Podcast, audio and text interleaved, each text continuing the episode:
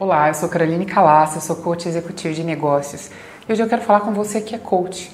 Eu quero perguntar para você como é que anda o seu mindset.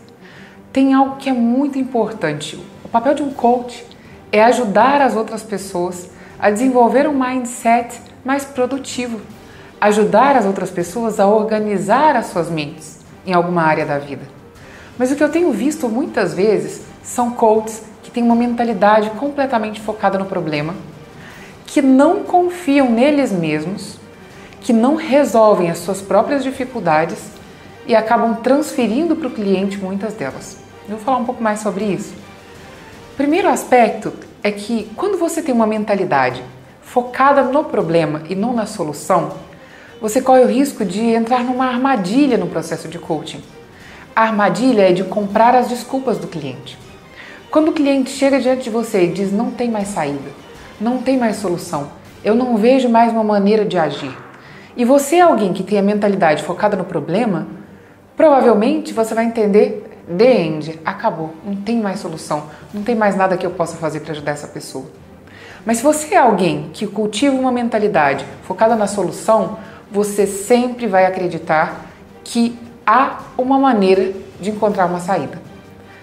Se você é uma pessoa que tem uma mentalidade focada na solução, você vai perceber que se ainda não aconteceu, se o resultado ainda não veio, se as coisas ainda não viraram, é porque ainda não chegou no final.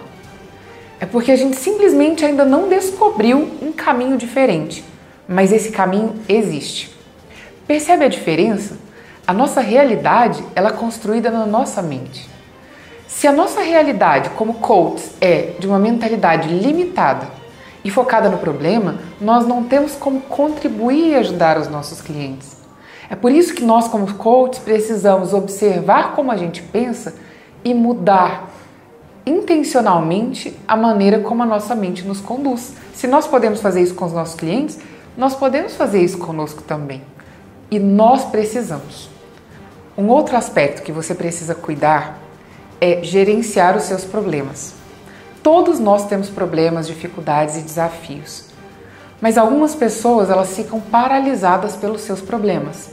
Então, se você é coach e você está com um problema financeiro, por exemplo, e esse problema te perturba muito, é muito difícil que você esteja ali concentrado com o seu cliente, se doando 100% para estar presente com ele. O que você precisa cuidar é tirar esse problema da sua frente o mais rápido possível. Você vai lidar com qualquer problema, vai surgir um monte de problema na sua vida, mas o objetivo é tirar os problemas do seu colo o quanto antes. Se você está com um problema financeiro e esse problema é perturbador, nós sabemos, chegar no final do mês e não ter dinheiro para pagar suas contas é horrível. Mas o que você precisa fazer para que isso não vire um ciclo infinito na sua vida? Você precisa encontrar maneiras, eu gosto de chamar de um plano de guerra. É você criar um plano para que no menor tempo possível você resolva essa situação crítica e volte a ter condições de disponibilizar a sua mente para fazer o que precisa ser feito.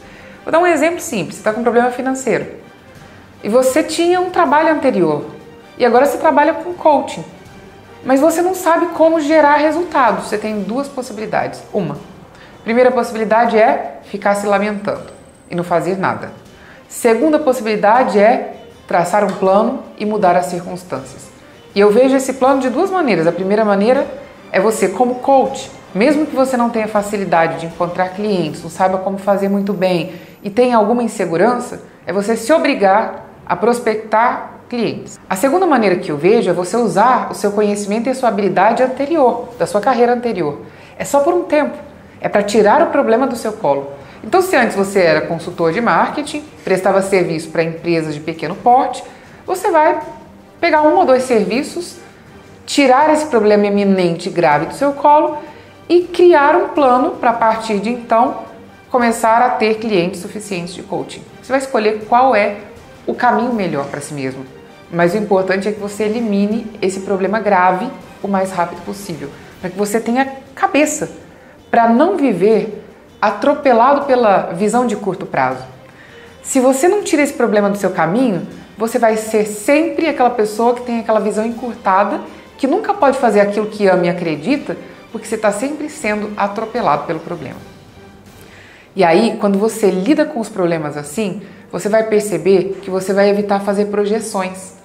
Projeção é você começar a se identificar com o problema do cliente, se ver no problema do cliente, se envolver emocionalmente no problema dele e ficar impossibilitado de ser um ponto de reflexão de fora. Você entra dentro do problema, se envolve com o problema e não consegue ajudar o seu cliente a sair dali. Muitos coaches passam por essa dificuldade. O erro não é ter problemas, todos nós temos.